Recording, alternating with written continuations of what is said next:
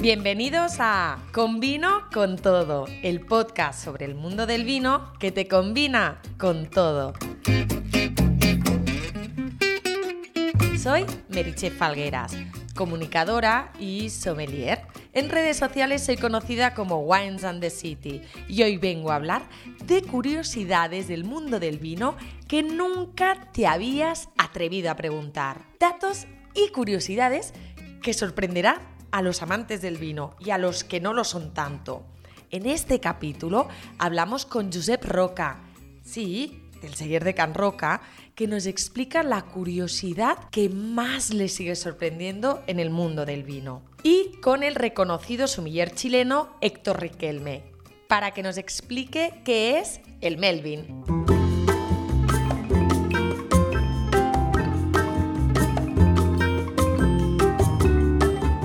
No es ningún secreto que tenga una debilidad máxima por Josep Roca.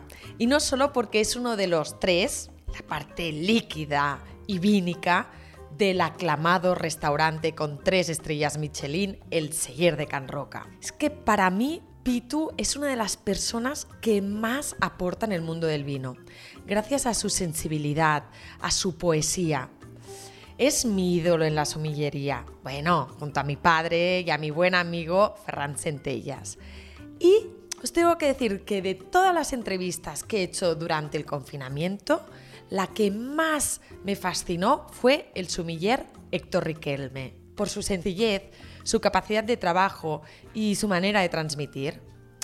Y así entiendes por qué alguien es una gran figura internacional. Al Gran Roca al pedirle hacer este podcast conmigo, me envió un audio que conmueve por todo lo que significa. Hay una curiosidad que me atrapa del mundo del vino y que va mucho más allá de lo que representa degustar un vino y es que más allá de los aromas que puedan mimetizar un viñedo y llevarlo directamente a la copa como, como un paisaje embotellado, es como también en momentos de incendios cerca de los viñedos, toda esa información también va directamente a esa capa cerosa que tiene la uva, que recoge toda esa información y cómo puedes oler, vivir un paisaje quemado, de viñedos quemados, de bosques alrededor de viñedos cargados de ese ambiente de humo.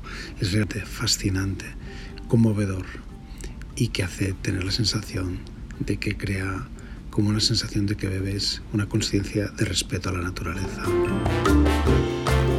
Y es que hace algo más de cinco años la comarca de Empordà, Girona, sufrió uno de los peores incendios de la historia reciente de Cataluña. Muertos, viviendas desalojadas y 13.000 hectáreas quemadas. Las llamas se acercaron peligrosamente al pueblo de Capmany, pero un viñedo actuó como cortafuegos, algo que, como saben y agradecen los bomberos, es bastante habitual en zonas productoras de vino. Pero una vez extinguido el fuego, la uva seguía allí. Josep Roca le pidió al bodeguero que recogiera esas uvas calcinadas y le dijo que él mismo le compraría el vino. Pitu Roca ha hecho suya la historia de esta cariñena del 2012, como lo demuestra en esa cena documentada inmortalizada en el documental El Somni. Todo el mundo que lo ha probado ha quedado fascinado por su alucinante toque ahumado. A mí me sirve para explicar la resistencia de la vida al fuego y también su capacidad de revivir ante lo imposible, señala el gran sumiller de Girona. Darlo a catar me sirve para crear conciencia sobre el mundo en el que a veces el ser humano se muestra desde la hostilidad, desde la codicia y desde la ambición exagerada de dominarlo todo, pero donde la naturaleza siempre manda y te va colocando en tu lugar. El sumiller catalán explica que la vid, gracias a unas raíces que también le permiten vivir en zonas extremadamente secas o pedregosas, es una de las plantas con mayor resistencia al fuego. Pero por desgracia no ha sido el único caso. En 2015, justo antes de la vendimia, también hubo un gran incendio en el Priorat, cerca de Falset, y afectó a uno de los viñedos más bonitos, que es la finca Els Escursons, de la bodega Mas Martinet, que lleva nuestra queridísima bodeguera Sara Pérez. Tuve la ocasión de catarlo hace poco. Sí, este vino dels Escursons en el restaurante de los hermanos Torres en Barcelona, comparándolo con otra añada, y os puedo asegurar que ese vino del 2015 realmente recordaba a fuego, a humo. Viendo lo que está pasando actualmente en California y que pasa muchos años en Galicia, en Portugal, la sensibilidad de Josep Roca nos recuerda que beber vino es beber diálogo con la naturaleza, comprendiendo el mundo de hoy, con un cambio climático que cada vez va a incidir de forma más exagerada con huracanes o incendios.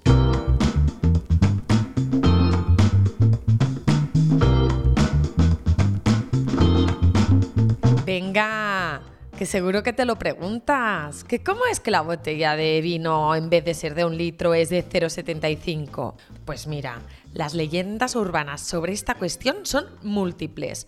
Una mantiene que era la máxima capacidad pulmonar con la que antiguamente un soplador fabricaba una botella. También es sabido que 0,75 litros es la cantidad de líquido que se obtiene de un kilogramo de uva. Y de ahí dicho tamaño de la botella? Personalmente creo que se trata de un tema de mediciones. Me explico. Cuando la gran industrialización de botellas ocurrió, ahí en el siglo XVIII, el Imperio Británico era la autoridad colonial más poderosa y dominaba la distribución de vino a nivel mundial. Y ahora tampoco creáis que ha cambiado tanto. Los títulos de vino y profesionales más prestigiosos del mundo son de allí. Pero bueno, a lo que íbamos. Los British medían los líquidos por galones, siendo un galón 4,5 litros. Pues bien, si dividimos 4,5 litros entre 6, resulta que 0,75. Y si lo hacemos entre 12, resultan 0,375 litros, es decir, la botella de medio. Entonces, venga, que me he puesto con los números. ¿Cuántas botellas caben en una caja estándar? Pues normalmente unas 6 o 12, o lo que es igual, entre 1 y 2 galones imperiales. Además, si tomamos en cuenta que la barrica bordolesa tiene 225 litros, o su equivalente, que sería 50 galones, representan el conveniente número de 25 cajas de 12 botellas. Las medidas del vino, como veis, se estandarizaron a nivel global, sobre todo a partir de los años 70. Esta estandarización se hizo para que las exportaciones e importaciones fueran más fáciles de llevar a cabo. Pero espera, que aún no te he contado otra teoría, y es que el tamaño de 750 mililitros resultaba el más conveniente tanto para los clientes como para los viticultores. Según esta teoría, 75 centilitros sería la cantidad exacta de vino para servir pues unas 6 copas, es decir, 125 mililitros cada una. Y ese era el estándar habitual de las famosas hosterías italianas. Sí, que son como antiguas tabernas, como puedes ver en las ruinas de Ostia Antica. Y hay quien dice que esta norma se estableció también en la Francia napoleónica, la del siglo XVIII, al considerarse la cantidad adecuada que un hombre debe beber durante la cena.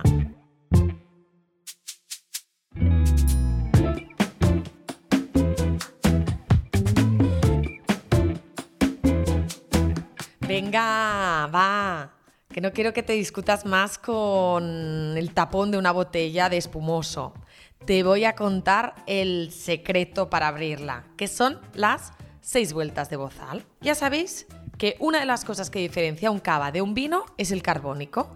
Precisamente tiene unas 6, 7 atmósferas de presión. Por eso que aunque parezca sencillo y una obviedad, hay que saber cómo hacerlo para no dar un taponazo a nuestro queridísimo cuñado. El primer paso a seguir es quitar el precinto. Normalmente no sabemos desde dónde hemos de pellizcar y empezamos a dar vueltas a la botella sin localizarlo, rompiendo el precinto. Pero ahora te voy a dar el truco infalible. Tienes que poner la botella mirando hacia nosotros y el precinto estará en la parte de arriba a la derecha. El bozal no es algo decorativo, sino que es para sujetar el tapón. Pensad que si la rueda de un coche puede tener de 2 a 3 atmósferas, una botella ya hemos dicho que hasta 7. Por ello, el alambre lleva 6 vueltas y media. Haced la prueba. Si os pasáis a las 8 lo estaréis cerrando y a las 5 no se os abrirá. Una vez hecho esto, no lo quitéis porque os ayudará a que no resbale la botella. Hace como las cadenas de un coche, ayuda a hacer palanca. Y muy, muy, muy importante, antes de extraer el tapón hemos de poner un dedo encima para evitar que salga. Para abrirlo tenemos que girar según las agujas del reloj, sujetando el tapón y girando la botella.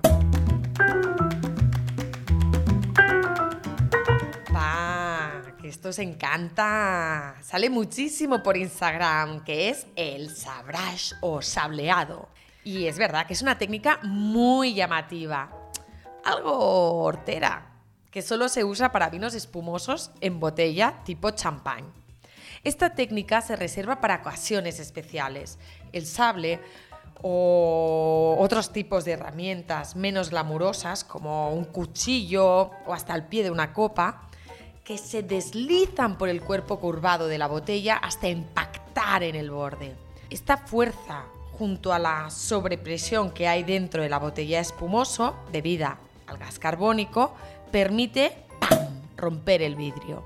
La parte superior del cuello, es decir, vidrio, corcho y alambre, sale disparada del resto de la botella, creando un plash espectacular. Y casi es inevitable derramar algo de vino durante esa operación. Y sí, cuidado que no haya niños delante. Y ahora lo prometido es deuda. Os cuento que es el Melvin. Gracias a esta gran explicación que nos hace el sumiller chileno Héctor Riquelme.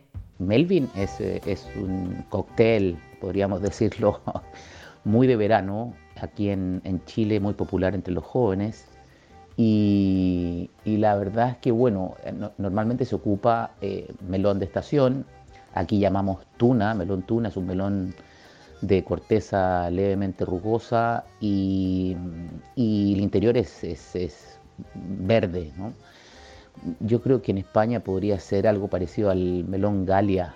Eh, y bueno, lo que hacen los jóvenes es que con una cuchara y, y unos sorbetes, en el tiempo que se podía pasar el sorbete, ahora ya no, que cortaban un, pedazo del, melón eh, para sentarlo, ¿no? Eh, eh, cortarlo levemente para, que se pueda disponer de, se pueda poner sobre una mesa, qué sé yo, y luego le hacen un, corte para sacar las semillas y, con una cuchara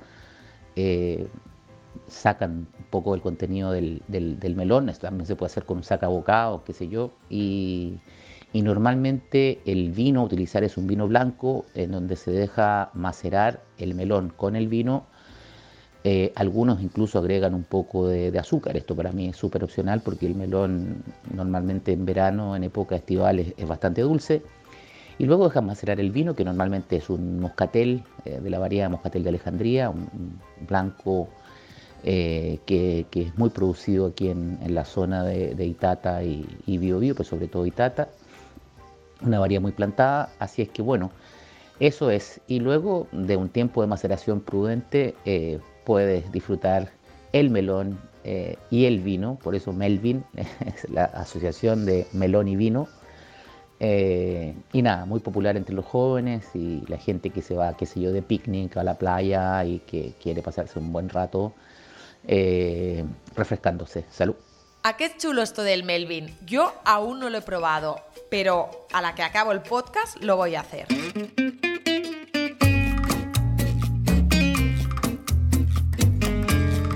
Y hasta aquí este episodio de Convino con todo, el podcast del mundo del vino que te combina con todo. No dejes de suscribirte al podcast y escucha el resto de episodios. Y si te apetece, me puedes seguir en redes sociales. Soy Wines and the City.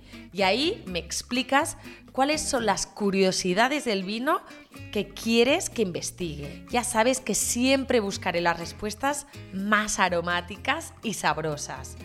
Gracias por estar ahí. Y nos escuchamos en el siguiente episodio. ¡Chin, chin!